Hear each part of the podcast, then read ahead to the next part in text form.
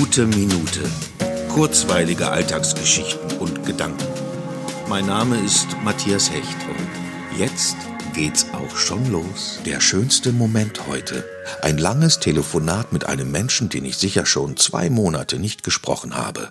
Und da ist er wieder, dieser Augenblick, in dem du weißt, dass es Menschen in deinem Leben gibt, die immer da sind, egal wie lange man sich nicht gesprochen hat, weil sie wissen, wer du bist.